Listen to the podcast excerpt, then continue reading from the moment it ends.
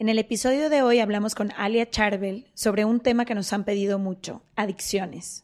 ¿Cómo saber si yo o una persona cercana tiene una adicción? ¿Todas las sustancias son adictivas? ¿Por qué desarrollamos codependencia a ciertas drogas? ¿Existe tal cosa como persona adicta y funcional a la vez? ¿Cómo puedo ayudar a una persona que tiene una adicción? ¿Cuándo es el mejor momento para hablar de drogas y adicciones con nuestras hijas e hijos? Informarnos sobre este tema es básico.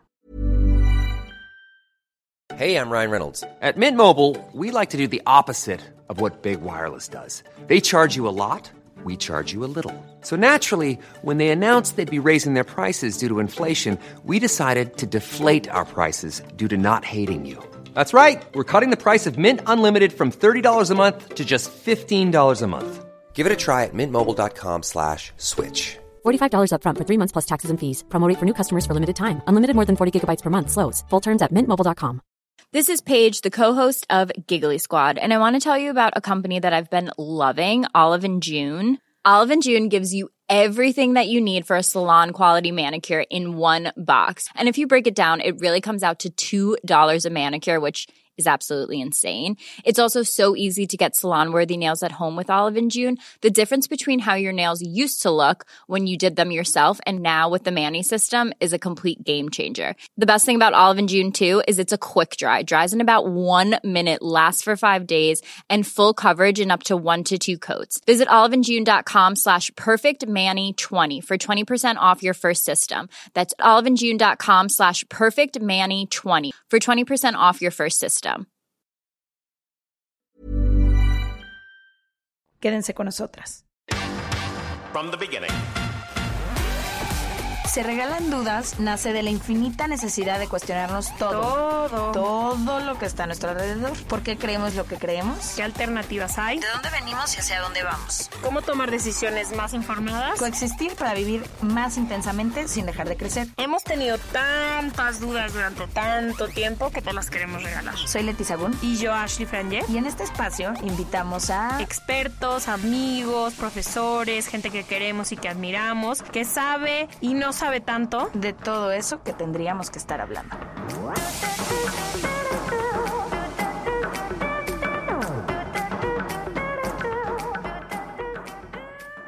Bienvenidas y bienvenidos a otro martes de Se Regalan Dudas. De vez en cuando abrimos encuesta en nuestro Instagram para ver de qué temas quieren que hablemos y creo que desde que empezamos el podcast hace más de 100 capítulos hasta el día de hoy, constantemente tanto Ash como yo, pero nuestra comunidad nos ha pedido el tema de adicciones de diferentes formas. Hay quien quiere que hablemos de alcoholismo, hay quien quiere que hablemos de drogas, de psicodélicos, de diferentes tipos de, estupefacientes y drogadicción. Hay quien quiere que hablemos de adicción a la pornografía, a las compras, al celular, pero en general creo que el tema de adicciones es como un tema que nos han pedido mucho, pero que sobre todo Ash y yo, por diferentes razones cada una, hemos querido hablar. Y no habíamos encontrado con quién. Del único tema que sí habíamos hablado con un especialista en la primera temporada fue de trastornos de conducta alimentaria, específicamente de bulimia y de anorexia. Y ahora nos parece fundamental hablar de adicciones. Yo crecí con adicciones en mi casa. Los hermanos de mi mamá, los tres, tienen adicción al alcohol y a las drogas. Y de hecho uno de ellos murió de eso. Y creo que siempre he visto muchísimas adicciones alrededor de mí, entendiendo muy poco el tema, sin saber, o sea, mi primera pregunta que puse hoy para es, es ¿por qué nos hacemos adictos a cosas? Porque creo que vivimos en una sociedad que ha sido adicta y es adicta a diferentes cosas todo el tiempo. Creo que destruye todo, familias, sueños, autoestima, relaciones y es un poco como un cáncer que, que invade todo un ecosistema. Creo que yo la vez que más es- he visto sufrir a familiares cercanos míos es con las adicciones, porque normalmente toman años, están presentes. Hay muy poco entendimiento, hay quien quiere ser aguantar, hay quienes te dicen deja, no sé, como que toda la vida he vivido rodeada de adicciones y de gente que es adicta y demás, sin entender mucho y también a lo largo de este podcast he podido entender un poco más las adicciones, pero creo que siempre vienen con muchísima culpa de los familiares, de quién es el adicto, de quienes los rodean, de los amigos, es que lo debí de haber ayudado más. Y creo que es un tema muy, muy, muy tabú, de los más fuertes en la sociedad. Creo que nos tardamos en hablarlo, si me preguntas personalmente. Creo que no habíamos encontrado con quién hablarlo y creo que se me hace básico. Creo que cada quien conocemos a alguien que se le ha destruido la vida por las adicciones. Últimamente, por alguna razón, he empezado a leer y escuchar como acerca de esto, sobre todo tres de las mujeres que más de cerca sigo que hablan de distintos temas de la vida. Las, las tres son mujeres en recuperación, una creo que tiene 19 años, otra 13 y otra 9 años, una cosa así. Y entonces a través de ellas he aprendido a entender muchas cosas acerca de la, de la adicción y sobre todo como a verlo todavía más cerca de alguna forma creo que durante mucho tiempo, sobre todo mientras crecía, que era dino a las drogas y dino a, al alcohol era permitido porque es legal, pero creo que también es una de, una de las adicciones y una de las sustancias que más daño causa hasta el día de hoy, nada más que es la única que socialmente se permite y la puedes comprar en la tienda de la esquina, pero... Eh, y entonces según lo que he empezado a entender últimamente, tiene mucho más que ver con el dolor humano, con el dolor de cada ser, que con las cosas sociales que yo creía, como las cosas accidentales. Porque la parte que yo no entendía es por qué si seis amigos todos prueban algo, unas personas se hacen adictas y otras no, o por qué dos hermanos que tuvieron la misma familia, una persona se hace adicta y otra no. Y entonces creo que tiene mucho más que ver con el dolor humano, pero igual sé muy poco. Y a mí lo que en algún episodio comentaba es que Creo que también vivimos en una cultura y sobre todo en países, tanto México, Latinoamérica, Estados Unidos, Alemania, Inglaterra, países donde yo he visitado, que es tan celebrado y tan socialmente aceptado el hecho de consumir lo que sea, alcohol, marihuana, tabaco, con tanta frecuencia y tanta constancia que se normaliza. Y entonces lo que nos pasa ahora, que creo que ya lo veo desde otro lugar, es que empiezo a observar a muchísimos amigos y amigas mías que son alcohólicos funcionales, que no son este estereotipo de drogadicto o de alcohólico que me pintaban en las películas, que llegaba y destruía todo y gritaba y brincaba en la mesa, pero si es esta persona que no puede llegar a un lugar sin echarse una copa o que no puede pasar un día sin echarse una cerveza. Mm. Entonces creo que me interesa mucho hablar del tema porque quiero entender qué tanto es adicción y qué no. La mujer más cercana después de ti, que más amiga mía íntima es, es Kelly, mi amiga, y lleva, no sé, creo que 15 años, fue adicta a la heroína y ahora tiene una familia hermosa y todo. Y junto a ella he entendido esto, como no son estos casos aislados de gente, no. O sea, ella era una niña normal, con, como tú dices, con un dolor que no supo acomodar, no tuvo las herramientas, no nada, y le ha costado su vida entera poder rehabilitarse por no tener estas herramientas de las que ni siquiera, como tú dices, lo celebramos todo, el amigo que diario está tomando y es feliz y todo el mundo está atacado de la risa, cuando sí creo que si ponemos atención, está más presente en nuestra sociedad de lo que nos damos cuenta. Le vamos a dar la bienvenida a una especialista en adicciones, que es lo que necesitábamos para hablar de este tema. Ale Charbel, bienvenida a Regalan Dudas. Qué gusto tenerte aquí con nosotros. El gusto es mío, gracias. Gracias a Gabo Carrillo, que estuvo ya también en Se Regalan Dudas, que fue quien nos recomendó contigo. Pues primero que nada, creo que nos gustaría hablar eso. ¿Qué pasa con una sociedad actual en la que vivimos?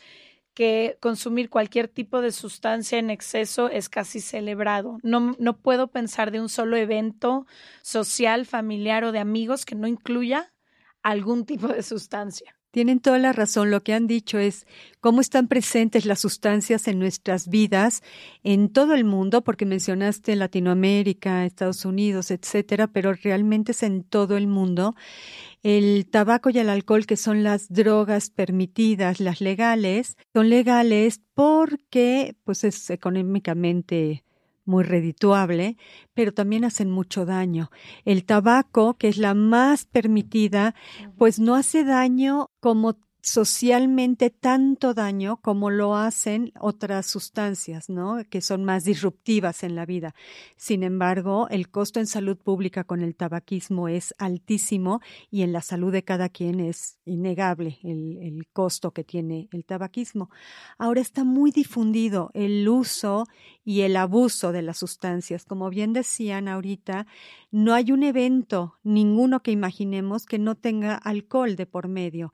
Un bautizo, las fiestas de los niñitos pequeñitos es y qué vamos a dar de beber a los adultos, ¿no? Eh, aparte del payaso, los sándwiches y el inflable, siempre consideramos qué se le va a dar de beber a los adultos y todas o muchas de ellas acaban en grandes pachangas, por ponerle algún calificativo, que se van de la mano con el alcohol, ¿no? Y las otras sustancias cada vez son de uso más común, sustancias como la marihuana y la cocaína, por ejemplo, y luego las personas le tienen un poquito más de respeto a otras sustancias, pero realmente el uso se ha ido extendiendo, cada vez hay más oferta de sustancias. Decías ahorita que en cualquier tiendita de la esquina compras tabaco, pero también cualquier otra sustancia, ¿no? La realidad es que antes era muy difícil imaginarte dónde comprarlas y cada vez es más fácil la oferta es más económica, puedes comprar sustancias con mucha más facilidad. Y más temprano el acceso, ¿no? Yo me acuerdo la primera vez que nosotros escuchamos de ciertas drogas, teníamos cierta edad y mi hermana la primera vez que me hizo una pregunta era cuatro años menor y mi prima cuatro años menor y, y así nos vamos. Y se ha ido difundiendo el mal conocimiento de las sustancias y también el inicio de consumo. En las encuestas nacionales de adicciones, van denotando como cada vez el consumo, por ejemplo, el inicio del, de probar el alcohol ya está por ahí de los 11 años. Son muy chiquitos, ¿no? Y es gravísimo. Ale, ¿y por qué nos hacemos adictos? Fíjate que es, es toda una pregunta. La adicción es una enfermedad del cerebro. Eso es una, una, definición de la OMS, es una enfermedad del cerebro crónica, progresiva, incurable, y eso es muy importante, y potencialmente mortal. Entonces, ¿por qué se vuelve, por qué se enferma el cerebro? Ahorita decías que, ¿por qué en una familia un hermano sí se vuelve adicto y otro no? ¿Por qué en un grupo de amigos uno sí se vuelve adicto y otro no? Hay una gran tendencia genética, una, una herencia, pero no es que sea hereditaria la, la enfermedad, pero sí es una tendencia en la familia. Entonces, si yo tengo familiares adictos, tengo más propensión a volverme adicta. Tiene mucho que ver con la personalidad de cada quien. Hay personalidades que son súper compulsivas y entonces eh, encuentran determinados elementos que pueden hacer que abusen de las sustancias y vuelvan y se vuelvan adictos. En un principio uno consume por probar, por ser igual que los demás, por pertenecer, por curiosidad o para rendir más. Por ejemplo, los atletas, etcétera, que usan anabólicos. O para que yo pueda estudiar más, pues fumo y entonces el cigarro me mantiene alerta y de alguna forma son como herramientas muy poco sanas, pero herramientas que me hacen rendir más. Luego, si yo sigo con el consumo, ya se hace un hábito y entonces empiezo a girar mi vida para poder funcionar, tengo que consumir. Ya no es para funcionar mejor o para estar más alegre, sino se establece como una parte de la necesidad. Y entonces fácilmente yo me puedo volver adicta. Cuanto más joven empiece a consumir, más fácilmente me vuelvo adicta, porque el cerebro es el último órgano del cuerpo que madura mm. y acaba de madurar por ahí de los 21 años. Por eso es ilegal que los menores de edad consuman. Entonces, si yo le doy la misma cantidad de sustancia a una persona de 35 años y a un chavo de 15, el de 15 se va a volver adicto muchísimo antes que el de 35, porque su cerebro es inmaduro y aprende a funcionar el cerebro a través de las conexiones que se hacen con la, con la sustancia, la que sea. Y la adicción se establece mucho más pronto. Y, y esto, si lo unimos con lo que les estaba diciendo, de que cada vez es menor la edad en la que se empieza a probar la sustancia, es mucho más fácil tener personas adictas a mucho más temprana edad que antes. Qué fuerte. Y dime algo, cuando una persona empieza lo que tú dices, a girar su vida en torno a que ya las necesita, ¿no? Yo trato de ser muy empática porque, te digo, lo he tenido muy cerca de casa, pero ¿cómo funciona el adicto? ¿Cómo, cómo es la mente? Porque yo te, se escucha mucho, es que ya deja de tomar o ya deja de vomitar. Claro. O ya deja de tomarte tal cosa, porque esa es la, porque quienes no tenemos una sí, o ya deja de ver pornografía, o ya deja de tener sexo, o ya deja de. Exacto, o sea, cómo funciona el, la mente del adicto y por qué literalmente no pueden dejar de consumir. Fíjate que la enfermedad ya establecida pasa por sobre todo lo demás, incluso el instinto de conservación, de supervivencia, que es el instinto de los más arraigados que tiene cualquier ser, Cualquier vivo. ser vivo. Entonces, el- la necesidad del consumo sobrepasa incluso el instinto de conservación, que quiere decir que el cerebro ya está enfermo. El cerebro, por más buena voluntad que tenga de hoy no voy a consumir, gana la compulsión del consumo. Entonces, no es de echarle ganas, porque es como si yo tuviera diabetes y me dices, échale ganas para que el azúcar no te suba hoy. Pu- Pues por más ganas que le eches, si yo no hago una serie de indicaciones terapéuticas y tengo todo un programa de vida, eh, no puedo. No es, échale ganas para que no te duela. Es que tengo apendicitis, pero tú tienes fuerza de De voluntad. cuánto me amas. de Claro, entonces no es posible. La mente del adicto está enferma, el cerebro está enfermo, la adicción radica en el cerebro. Entonces, ¿cómo un cerebro enfermo va a entender o va a poder contra el deseo de consumo? Y por eso decimos, pero si pasan unas crudas tremendas, pero si ya chocó, ya perdió la casa, ya se fue la familia, ¿cómo se le ocurre seguir consumiendo? No, no es que se le ocurra, es que no puede, no puede solo. Y por eso nadie se cura de la adicción. Puedes estar en recuperación y estás en recuperación mientras sigas las indicaciones terapéuticas, igual que si tienes diabetes. Pero si tú dejas las indicaciones terapéuticas, es muy fácil que la enfermedad resurja. Y entonces, ¿cómo funciona este programa? Es decir, bueno, creo que la primera pregunta sería, ¿quién y cuándo tiene que pedir ayuda profesional? Fíjate que muchísimas veces los que piden ayuda son la familia, ¿no? Se empiezan a dar cuenta antes que el mismo adicto de que hay un problema este, con la manera de consumir lo que sea. Es un promedio bien triste. Se dice que de que la familia se da cuenta que hay un problema a que piden ayuda, en promedio pasan siete años. Siete años de muchísimo sufrimiento, de muchísimas pérdidas, de muchísimo dolor. En general, es poco frecuente que el adicto pida ayuda. Sí hay casos, y hay muchos casos, pero es más frecuente que la familia pida ayuda y empiecen con estas cuestiones de si me amas, dejas de beber, eh, hacen intentos de intervención con el adicto sin estar a veces bien guiados y entonces son intervenciones muy fallidas, pero ya sea la familia o el adicto, cuando se dan cuenta que el- hay un problema serio, pues el asunto es acudir a un especialista en adicciones y ese es otro tema.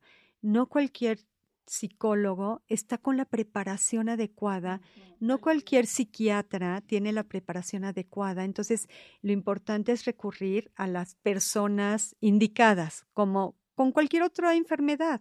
Si yo tengo un problema ortopédico, hago mal en acudir al gastroenterólogo, Claro. ¿no? Entonces, por muy bueno que sea el gastro, entonces creo que lo importante es poder acudir con las personas indicadas.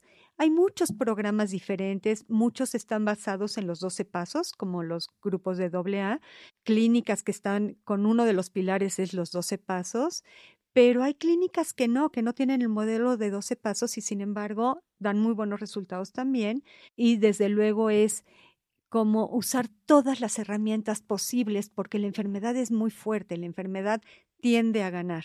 Entonces, si yo tengo el programa de 12 pasos, pero aparte terapia, pero aparte grupo terapéutico y ordeno mi vida y me pongo a hacer ejercicio, etcétera, son cu- cuantas más herramientas, más difícil es una recaída.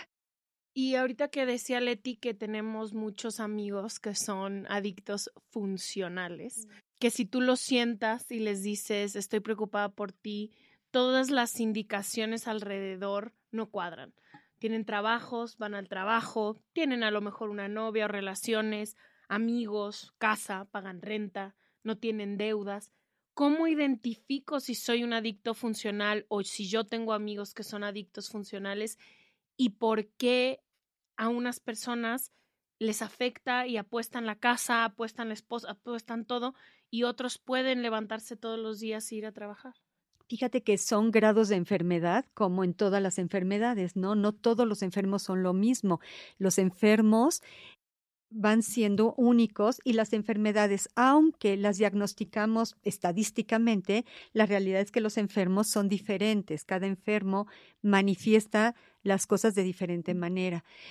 Este asunto de la funcionalidad lo hablan muchísimas personas de es que yo no soy adicto porque soy funcional, porque no he perdido trabajo, porque pago mi renta, mantengo a mi familia, no tengo problemas, ¿no? En realidad los criterios diagnósticos para, para decir si eres adicto o no, los dos primeros criterios no hablan de funcionalidad.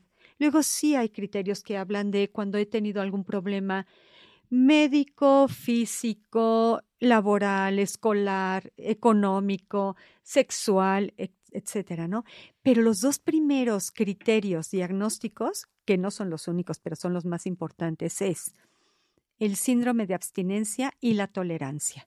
Si yo cada vez necesito más sustancia para sentir el mismo efecto, estoy desarrollando tolerancia. Y entonces es una alerta. El segundo es síndrome de abstinencia, la cruda. Si yo presento cruda, tome de más.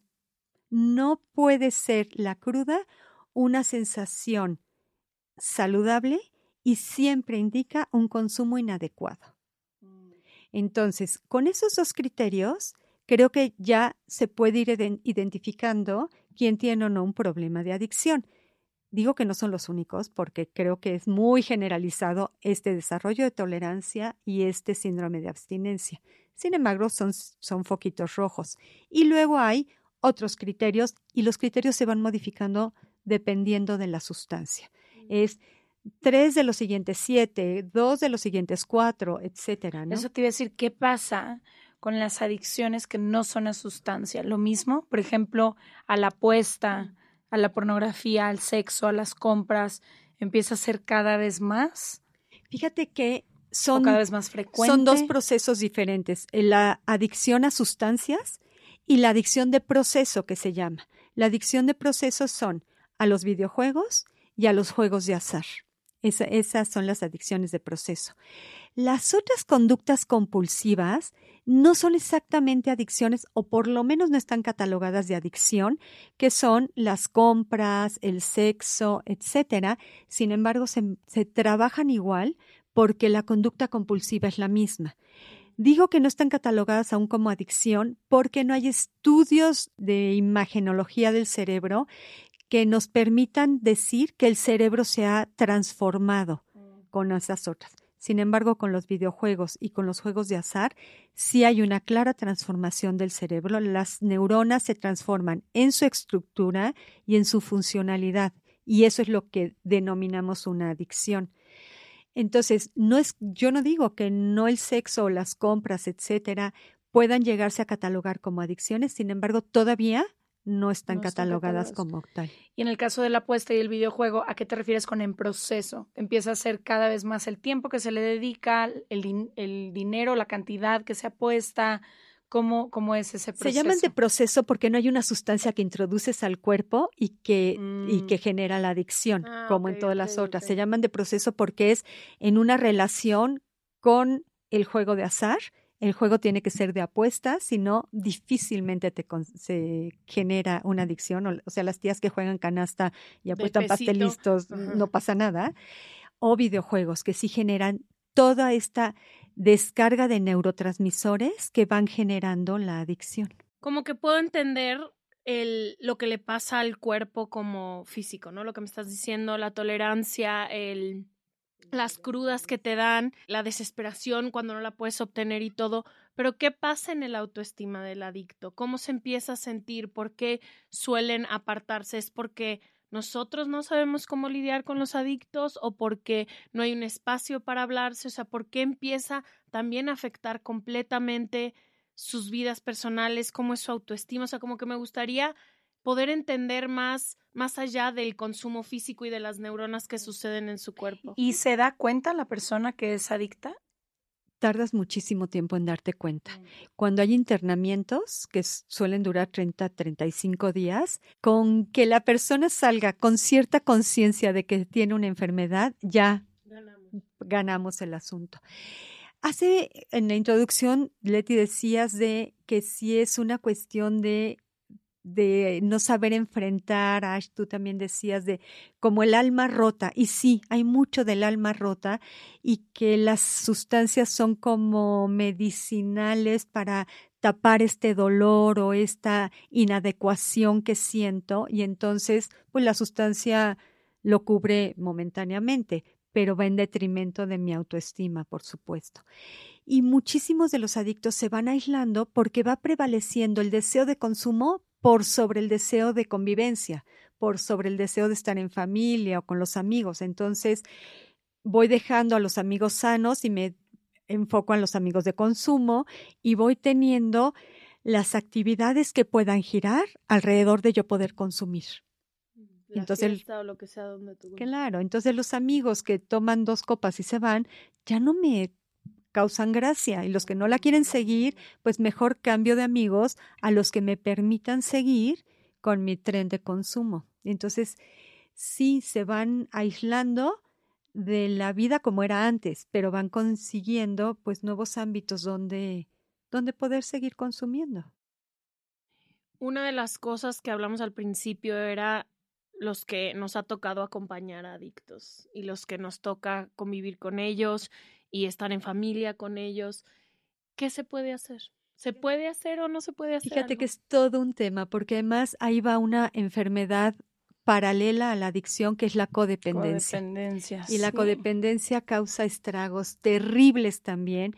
La codependencia se da en personas muy cercanas al adicto o a pacientes con enfermedades graves y entonces se desarrolla la codependencia, que es este deseo de rescatarlo, este deseo de cuidarlo, este deseo de evitarle enfrentar las consecuencias del consumo. Y lo que hacen los codependientes es, en todo este deseo de salvación, promueven la enfermedad. Porque si yo te te exento de las consecuencias de tu consumo. Digo que yo iba manejando cuando chocaste, te saco del torito, pago tus deudas, miento por ti en el trabajo, miento por ti en la escuela, etcétera, que es de, híjole, pobre, pero es que ni modo que lo corran del trabajo, ni modo que se lo lleven al torito, ni esos ni modos. Al adicto lo que le dicen, puedo seguir consumiendo y no pasa nada, ¿no? Entonces, los codependientes es una gran bendición tener un codependiente al lado porque resuelven todo. Y es una gran tortura tener un codependiente al lado porque resuelve todo. Y no me permite vivir mi vida como a mí me toca vivirla, ¿no? ¿Y eso qué sería? ¿Permitir entonces la destrucción del ser amado si estás más viendo? Bien, más bien es poner límites claros, que es todo un tema. Hablar de límites es muy difícil, entendiendo que los límites no son órdenes que le damos al otro, no es de tú tienes que dejar de beber, es yo quiero que tú no bebas. Y si tú bebes, si yo soy la mamá, por ejemplo, si tú bebes, pues ya no, no puedes entrar a esta exactamente o este te quito la mensualidad o etcétera. Voy poniendo límites que significa que va a ir perdiendo cosas si él decide continuar eh, consumiendo. También para los codependientes es muy difícil dejar de hacer lo que hacen como codependientes y es un tratamiento muy similar al del adicto, con terapia, con grupos de codependientes que son grupos eh, que llevan los 12 pasos como los de alcohólicos, pero familias anónimas, codes, alanón, etcétera, y que son grupos de personas que tienen adictos a su alrededor y que también necesitan recuperación, porque es entras en la misma locura que el adicto, pero tu sustancia, en lugar de ser una sustancia como el alcohol, etcétera, tu sustancia es el adicto. Entonces, el adicto consume sustancia y el codependiente consume adicto, persiguiéndolo, cuidándolo, vigilándolo. Y se hace muy difícil la vida, es muy doloroso también. Hey, I'm Ryan Reynolds. At Mint Mobile, we like to do the opposite of what Big Wireless does. They charge you a lot. We charge you a little. So naturally, when they announced they'd be raising their prices due to inflation, we decided to deflate our prices due to not hating you. That's right. We're cutting the price of Mint Unlimited from $30 a month to just $15 a month. Give it a try at mintmobile.com slash switch. $45 upfront for three months plus taxes and fees. Promote for new customers for limited time. Unlimited more than 40 gigabytes per month. Slows. Full terms at mintmobile.com. Planning for your next trip? Elevate your travel style with Quince. Quince has all the jet setting essentials you'll want for your next getaway, like European linen, premium luggage options, buttery soft Italian leather bags, and so much more. And is all priced at 50 to 80% less than similar brands. Plus, Quince only works with factories that use safe and ethical manufacturing practices. Pack your bags with high-quality essentials you'll be wearing for vacations to come with Quince. Go to quince.com slash pack for free shipping and 365-day returns. Este mes, Leti y yo nos tomamos unas merecidas vacaciones. En lo personal, necesitaba un tiempo de desconexión para estar solo conmigo y con las personas que quiero. Uno de los planes que hicimos fue ir a uno de mis lugares favoritos, el mar. Por eso decidí comprarme un traje de baño lindo, protector solar y algunas otras cosas que quería llevarme a la playa. Después de comprar lo que necesitaba, usé una app que se convirtió en mi más grande aliada, porque me regresó dinero en efectivo y me recompensó por muchos de los gastos que hice. La app se llama Hypora y es muy sencilla, rápida y segura de usar.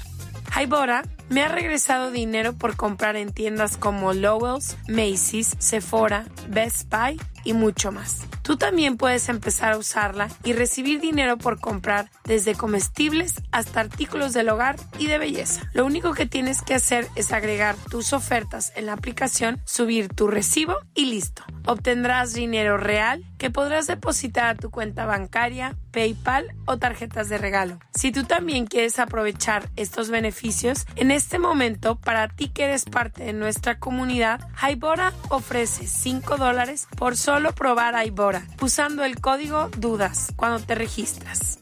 Simplemente ve a la Apple Store o a Google Play Store y descarga la aplicación Hybora, completamente gratis para comenzar a ganar dinero en efectivo y use el código DUDAS. Eso es I-B-O-T-T-A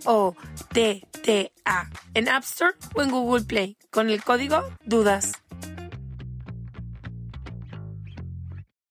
Entonces, poniendo este supuesto en que alguien muy cercano a ti es adicto o adicta, ¿qué te toca? Ponerle límites, dejarle tocar, porque yo escuchaba mucho esto de que hasta que no toquen fondo y decidan por sí mismos o por sí mismas, pero se vuelve muy difícil para mí imaginar un escenario en el que alguien que amo tanto voy a dejar que toque fondo, lo que sea que eso signifique. Claro, porque además los fondos de cada quien, otra vez, son súper diferentes, ¿no? Y muchas veces puede significar poner en riesgo su propia vida. Por supuesto, porque el fondo para mí puede ser choque horrible, de milagro no me maté, o el fondo para mí puede ser dejé abierta la puerta y se escapó mi gato que llevaba 20 años conmigo. Entonces, son fondos para cada quien diferentes, ¿no? No se trata de dejarlo tocar fondo, se trata de entender que no está en mi mano que el otro deje de consumir, que no está en mi mano más que quererlo y que sí está en mi mano hacer cosas por no facilitar el consumo. En la clínica donde trabajo, de repente tenemos mamás que nos dicen, es que yo prefiero ir yo a comprarle la bebida para asegurarme que toma cosas no tan malas le estás comprando la bebida y se la estás trayendo a la casa. O este, sí, le he dicho que se puede emborrachar, pero aquí en casa para que no se ponga en riesgo. Entonces son conductas que si por algún lado, si protegen de alguna forma, lo que estamos haciendo es promoviendo el consumo, ¿no? Entonces, no es cuestión de dejarlo tocar fondo, es cuestión de saber, uno, que no está en mi mano controlar, que el factor principal del codependiente es el control, y quiero controlar todo. Dos, que no está en mi mano evitar que consuma, pero sí está en mi mano pedir ayuda. Entonces, pedir ayuda terapéutica para mí, para saber qué límites poner y cómo enfrentar el consumo de, de mi ser querido y ayudarlo a darse cuenta o a coaccionarlo porque la verdad es que muchas veces la ayuda para el adicto, hay este programa de intervention que seguro lo han visto, ¿no? En que se hace toda una reunión planeada, etcétera, para decirle al adicto, uno, que lo queremos muchísimo y que vemos más allá de la enfermedad, que vemos a la persona, pero queremos a la persona sana. Y entonces proponerle asistir a doble A, terapia, internamiento, que luego muchas personas le tienen como miedo al internamiento, ¿no? De, Eso te iba a decir, ¿en qué consiste un programa para alguien que a lo mejor se imagina, es que ya luego Hollywood nos hace daño Claro. viendo tanta cosa, pero si sí decido pedir ayuda, ¿qué tipos de ayuda existen? ¿Me tengo que internar? ¿Cuánto tiempo tendría que aislarme de los míos? ¿Cómo Fíjate que hay, hay muchísimos tipos de internamiento. Hay los famosos anexos, que no son, a- no son internamiento porque realmente no son centros de recuperación, son centros para que la familia encierre ya a su adicto y deshacerse del problema temporalmente, ¿no? Hay clínicas de muchísimos tipos, de muchísima diferencia de costo, desde luego, que tiene mucho que ver con instalaciones, personal que atiende, etcétera, y de tiempos de internamiento.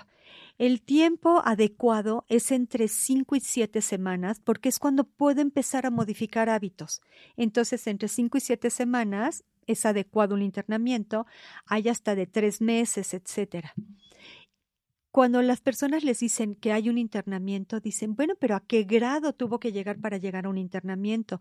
Y la realidad es que no hay que llegar a ningún grado. El internamiento es la forma menos dolorosa de empezar una recuperación al contrario de las ideas que tenemos de repente de en este desconocimiento que pensamos que ya el fin último así que puedo buscar es el internamiento y si realmente empezáramos con un internamiento es una forma menos difícil de empezar un camino de sobriedad.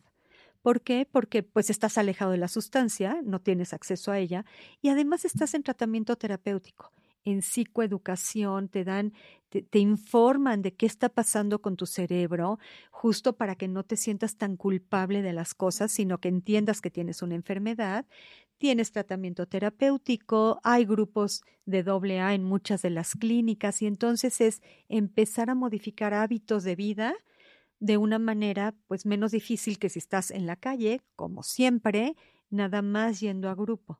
Hay gente que nada más yendo a grupo se recupera y lo hace muy bien, pero es más difícil.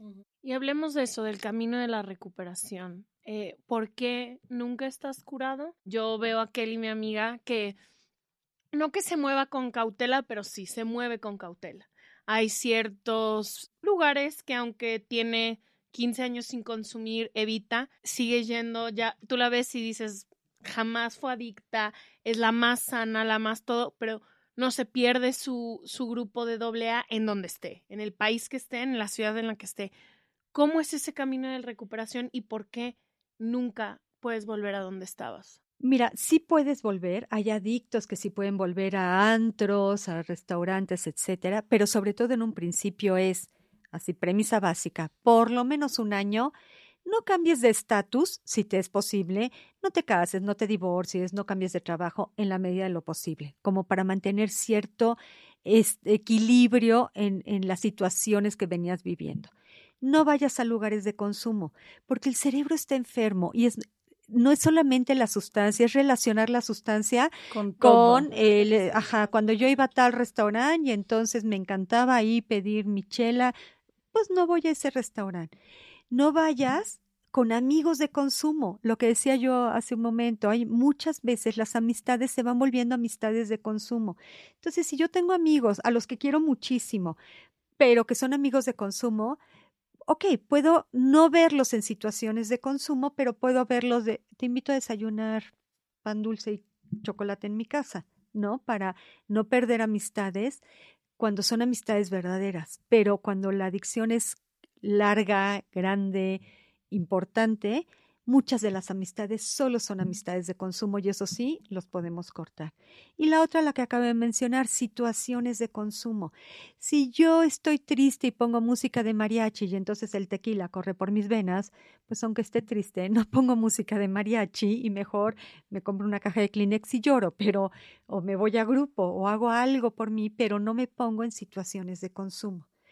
Y en la medida de lo posible, aunque ya lleve años de recuperación, hay que procurar no ponerme en esos riesgos de recaída, que la recaída no es que un día de repente, ay, tengo una cuba en la mano, la voy tendiendo la cama de la recaída. Mm, o sea, no es un día de que hay hoy después ay, sí, de me 15 descuidé, años. ¿no? Sino es dejé de ir a grupo, ya no iba a mis terapias, me puse en situaciones de consumo, me fui descuidando y entonces de repente sí tengo una cuba en la mano pero, pero no es así de todo iba bien y un día recaí, ¿no? Voy tendiendo mi recaída cuando voy descuidando mis herramientas de, de mantenerme sobrio.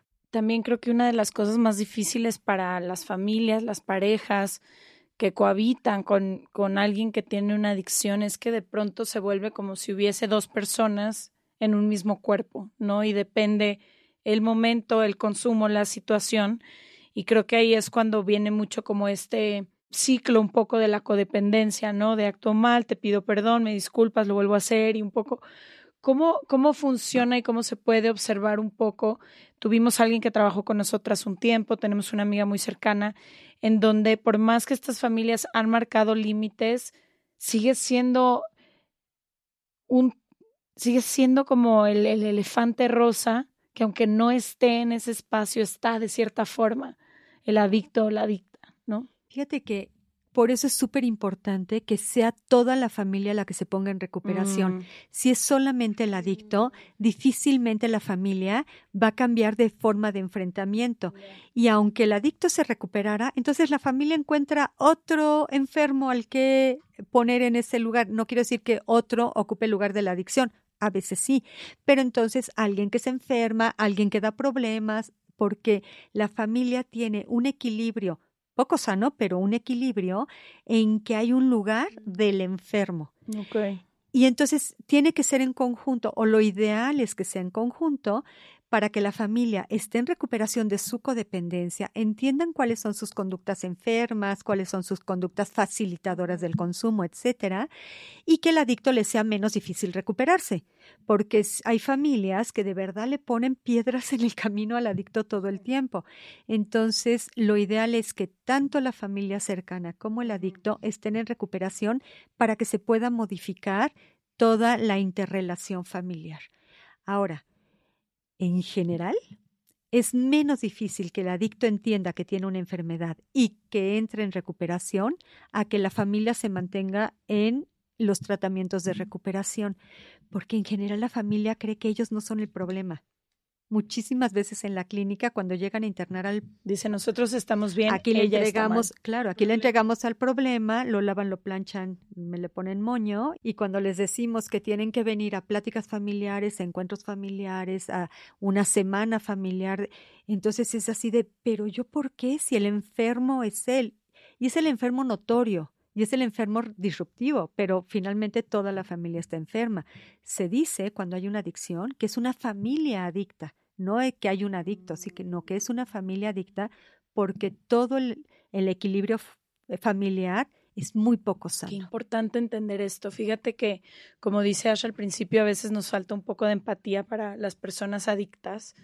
A mí me llama mucho la atención en constelaciones cómo te das cuenta que la persona adicta muchas veces vino a liberar algo dentro de la familia. Y es toda la familia la que está con esa situación, pero una persona lo somatiza, por así decirlo. Qué importante entender esto como un sistema que tiene que salir en conjunto si quieren verdaderamente una sanación, porque no es la culpa o la responsabilidad de una sola persona, ¿no? Cómo llegó esa persona a ese lugar qué dolor hay detrás, qué tuvo que suceder para que todo se diera de forma que terminó así. Fíjate, es muy importante lo que acabas de decir. En terapia sistémica se dice que el adicto es el síntoma, mm. pero es una enfermedad familiar, por eso hablamos de familias adictas, ¿no? Ahora, eso no le quita responsabilidad al adicto, no es de, ay, pobre, este, que le tocó el papel. Por algo cada uno elegimos el papel que nos viene bien, ¿no? Y hay muchos papeles familiares que vamos eh, realizando, claro. Pero el asunto es que sí es un síntoma de una disfuncionalidad familiar y entonces lo ideal es poner a todo el sistema en recuperación, que aprendan una forma diferente de relacionarse, a qué le van a poner atención ya que no, cuáles son mis conductas facilitadoras, cuáles son las conductas protectoras que podemos tener entre todos e ir modificando esta forma de enfrentamiento de vida. Y mm, si sabemos que ahorita estabas diciendo y lo puse aquí porque se nos está acabando el tiempo, pero no quiero que pase, es me estás diciendo que los estudios dicen que cada vez a los 11 años empezamos a consumir. Con el Internet ahora tenemos acceso a los videojuegos, a la pornografía, al juego. Eh, ya compra, está jugando Candy Crush un niño de cinco años. Nosotras que somos tías, que somos madrinas, que al final del día todos somos madre y padre de todos los niños de este mundo. Prevengo. ¿Cómo Fíjate prevengo? que todo es cuestión como de disciplina familiar. Sí es cierto que hay mucho acceso a, a- a todas las eh, cosas que el Internet nos da, a usar celulares. Tengo un nieto de dos años que maneja el celular Mejor como un rey, claro, Mejor por que yo. supuesto. Y llega a páginas que yo en la vida di- sabía que existían, ¿no? Pero el asunto es que las cosas, ya sean sanas o ya sean enfermas, tienen que tener límites y más las enfermas, ¿no? El ejemplo que yo siempre pongo cuando voy a escuelas a dar pláticas en secundaria, porque los papás me dicen, es que como está la ciudad, y más ahora en pandemia, pero antes, ¿no? Como está la ciudad, que los niños no fácilmente pueden ir con el vecinito a jugar, que ya están mucho más guardados en casa por la cuestión de seguridad y su única forma de interrelación con sus pares es con videojuegos. Y la verdad es que sí es cierto y hay que adaptarnos al mundo, pero es si el niño es buenísimo en fútbol y de verdad me lo piden en las fuerzas básicas de los Pumitas, está padrísimo que vaya a jugar fútbol una hora y media, dos horas en la tarde, pero no le voy a permitir estar ocho horas jugando fútbol. Tampoco le voy a permitir estar indefinidamente jugando videojuegos. Está padrísimo, me pongo de acuerdo con las mamás, qué juegos sí les vamos a permitir. Hay muchos eh, candados para no permitirles jugar cosas que sean inadecuadas y es, ok, a las cinco todos se conectan, juegan en... Y entonces de cinco a seis y media, de acuerdo, todas de acuerdo, y a las seis y media quito aparatos, apago internet, lo que yo necesite para asegurarme que el niño entonces ya hace tareas, se baña, se duerme, etcétera. Límites. Límites Los todo. famosos límites, que de hecho quien le interese en los límites tenemos un capítulo específico de cómo poner límites. A mí justamente alrededor de esto que preguntó Ash hay una cosa que quisiera saber porque quizás nosotras lo hicimos mal, pero no sé cómo funcione. ¿Será también que hay ciertas etapas en la vida? Porque si yo comparo, por ejemplo, cuando éramos adolescentes, la verdad es que nos atraía muchísimo salir, tomar, los amigos, todos los días nos despertábamos con algún tipo de cruda y entonces la curábamos con una cerveza y como que era la diversión del momento. Creo que la mayoría de nosotros ya nos movimos a otra etapa de nuestras vidas. Algunos amigos quizás sí se quedaron como un poco en esa dinámica, pero mi pregunta va, sé que hay muchos papás muy preocupados por sus hijos pero no sé si también hay etapas de la vida donde quizás de tal edad a tal edad es más común que los adolescentes consuman más alcohol y salgan a fiestas y todos los fines de semana y quizás ya después maduren eso o desde un principio hay que estar hiper alerta a cualquier situación, porque si yo pienso en si mis papás hubieran observado bien lo que yo hice de los 18 a los 22, a lo mejor me hubieran internado. Esa es la realidad. En un mundo ideal sería los menores de edad no consumen. Punto final. No pueden probar una cerveza, te voy a enseñar a tomar, porque esas son como cuestiones culturales que siempre escuchamos, ¿no? Que aprenda a tomar vino aquí conmigo. Para enseñarles a beber, son tres oraciones de la Organización Mundial de la Salud. Solamente los adultos, si eres hombre, puedes tomar una medida de alcohol, una cerveza, una copa de vino, etcétera. Una por hora, no más de cuatro por ocasión, no más de doce a la semana. Ya te enseñé a beber. Cuatro por ocasión son cuatro cubas en toda la boda. Cuatro tequilas en toda la noche de parranda. Y si eres mujer, la mitad. Una por hora, no más de dos por ocasión, no más de nueve a la ¿Por semana. qué la diferencia hombre y mujer por la biología? Porque el metabolismo es diferente. Ya te enseñé a beber. Todo lo demás, no te estoy enseñando nada. Entonces, que sean adultos. Sería ideal 21 años, pero pongamos 18. Y sí, límites, otra vez límites. Es si tú llegas borracho, la próxima no sale, etcétera. Los límites que cada familia quiera poner. Pero estar muy pendientes. El cerebro adolescente se vuelve adicto con mucha más facilidad. Y luego tienes razón, Leti, hay etapas en la vida. Tenemos muchos casos de adicciones de señoras mayores que empiezan a estar deprimidas y entonces les recetan antidepresivos y luego ansiolíticos y fácilmente se vuelven adictas, aunque tengan 70 años, a esas pastillas. ¿No? Entonces, señores que toda la vida, la vida habían trabajado, estado muy bien, y se jubilan y se encuentran de un día para otro muertos de aburrimiento en su casa. Empiezan con tequilitas, tequilitas. Claro, y entonces parece mentira, pero a los 65 años me vuelvo alcohólico, ¿no? Entonces, no tiene edad, no tiene... Sí, no hay regla, porque así como nosotras mudamos esa etapa, algunos amigos, y tenemos nombres específicos, se quedaron, claro. Y entonces algunos están ahorita en rehabilitación. Mi última pregunta es, ¿qué tan importante es hablar de estos temas? Creo que en mi casa, te digo, siempre se habló, mi mamá apanicada, literalmente, sobre todo porque mucho de la genética, mucho de, o sea, como que mucho se habló de, de, de las adicciones en la genética toda mi vida. Y lo hablé tanto y lo supe tanto que Leti puede estar aquí testigo, no tengo una personalidad adictiva. Puedo echarme una cuba o puedo echarme dos, pero qué tan importante es estar hablando con las nuevas generaciones. Creo que es muy importante.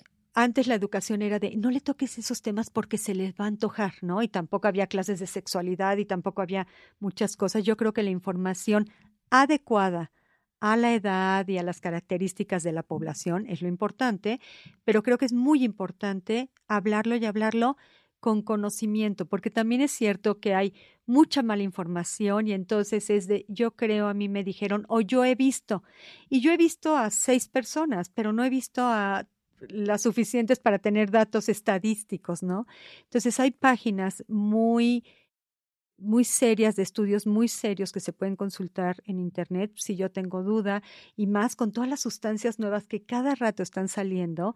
Hay una página que es buenísima, que es el NIDA del National Institute on Drug Abuse y es un instituto que hace las mayores investigaciones en adicciones y todo el tiempo están actualizando su página. Entonces, de la sustancia que quieras saber, de las condiciones que quieras saber, ahí están. Y creo que es importante hablarlo, hablarlo mucho, pero hablarlo con la verdad y sin asustar, decías Leti al principio de di no a las drogas y la florecita esa que se marchitaba, ¿no? Me acuerdo yo también. Que era como una prevención desde el susto, ¿no? Desde el atemorizar pero además no te informan bien, porque yo entonces, yo dije, cuando yo conozca a una persona que consume cocaína, me va a venir a golpear y a gritar a la cara.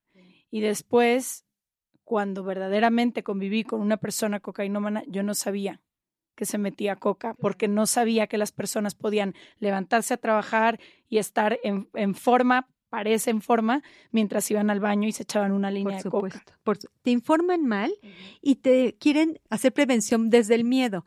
Y desde el miedo, si te dicen la marihuana es terrible y el que fuma marihuana está fatal y tú fumas marihuana y te sientes tranquilo y, sientes que no pasa nada, ya desmientes todo el resto de la campaña. No es cierto, ¿no? al primer consumo puede ser que te sientas muy mal y digas, ah, tenían razón.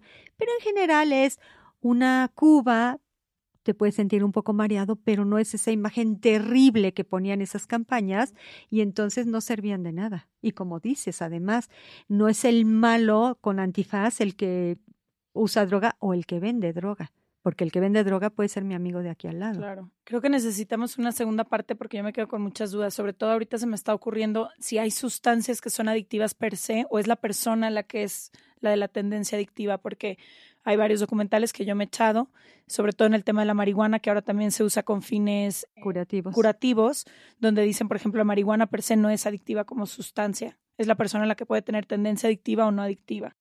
Las sustancias sí son adictivas. Todas. Todas tienen esta posibilidad adictiva y aunque yo no tenga características genéticas de adicción, si tú me das suficiente tiempo y sustancia, yo me vuelvo adicta. Entonces, sí es la sustancia genera estas liberaciones de neurotransmisores, esta actúan en el sistema límbico de recompensa del cerebro, entonces te hacen sentir bien, esa es la realidad. Pero es eso, o sea, es por cómo me siento cuando yo me fumo un churro o es porque el churro que me estoy fumando tiene una sustancia que me va a generar una adicción. El churro que te fumas tiene una sustancia que te hace sentir bien. Y entonces yo vuelvo a buscar ese sentirme bien y sigo mm. con mi consumo. Sentir, como les decía, sentirme bien o funcionar mejor o estar más adecuado, porque a veces es me siento súper tímida, no quiero ir a la fiesta, pero me echo dos cubas y entonces ya me siento mejor, ¿no? Pero si hay sustancias adictivas per se, ¿cierto? La cocaína, por ejemplo, en sí la sustancia es lo que te hace adicta más allá de la sensación. Es que la sustancia te hace adicta por la sensación que genera. Ahora, hay sustancias, el potencial adictivo de las sustancias va cambiando. hay sustancias altamente adictivas, como la cocaína, y tiene que ver este potencial adictivo en qué tan rápido hace efecto y cuánto tiempo dura el efecto. Entonces, la cocaína hace efecto rapidísimo, es altamente adictiva, dura poco y entonces quieres volver a consumir y volver a consumir. Hace sentido. Exacto. Bueno, pues ya nos echaremos la parte 2. Eh, seguramente ustedes que nos escuchan tendrán muchas dudas. Mándenlas todas por cualquiera de nuestras redes. Ya saben que nos encuentran como arroba se regalan dudas. Con mucho gusto les asignaremos, porque nosotras no somos profesionales en el tema, pero con lugares que proporcionan ayuda gratuita. Si tú o alguien cercano a ti quizás tiene un problema, no sabes por dónde mover, no sabes si tienes o no la información suficiente. Todas nuestras líneas de ayuda para este y otros temas están en serregalandudas.com, diagonal ayuda. Ahí pueden encontrar páginas, números, líneas gratuitas, etcétera. Te agradecemos de corazón tu tiempo. Gracias. Muchas gracias por venir. Fue un placer estar con ustedes. Muchísimas gracias. Gracias. Gracias.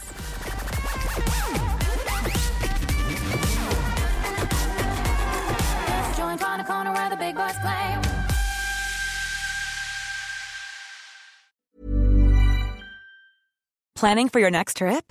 Elevate your travel style with Quince. Quince has all the jet setting essentials you'll want for your next getaway, like European linen, premium luggage options, buttery soft Italian leather bags, and so much more. And is all priced at 50 to 80% less than similar brands. Plus, Quince only works with factories that use safe and ethical manufacturing practices. Pack your bags with high-quality essentials you'll be wearing for vacations to come with Quince. Go to quince.com slash pack for free shipping and 365-day returns. Mom deserves the best, and there's no better place to shop for Mother's Day than Whole Foods Market. They're your destination for unbeatable savings, from premium gifts to show-stopping flowers and irresistible desserts. Start by saving 33% with Prime on all body care and candles. Then get a 15-stem bunch of tulips for just $9.99 each with Prime. Round out Mom's menu with festive rosé, irresistible berry chantilly cake, and more special treats. Come celebrate Mother's Day at Whole Foods Market.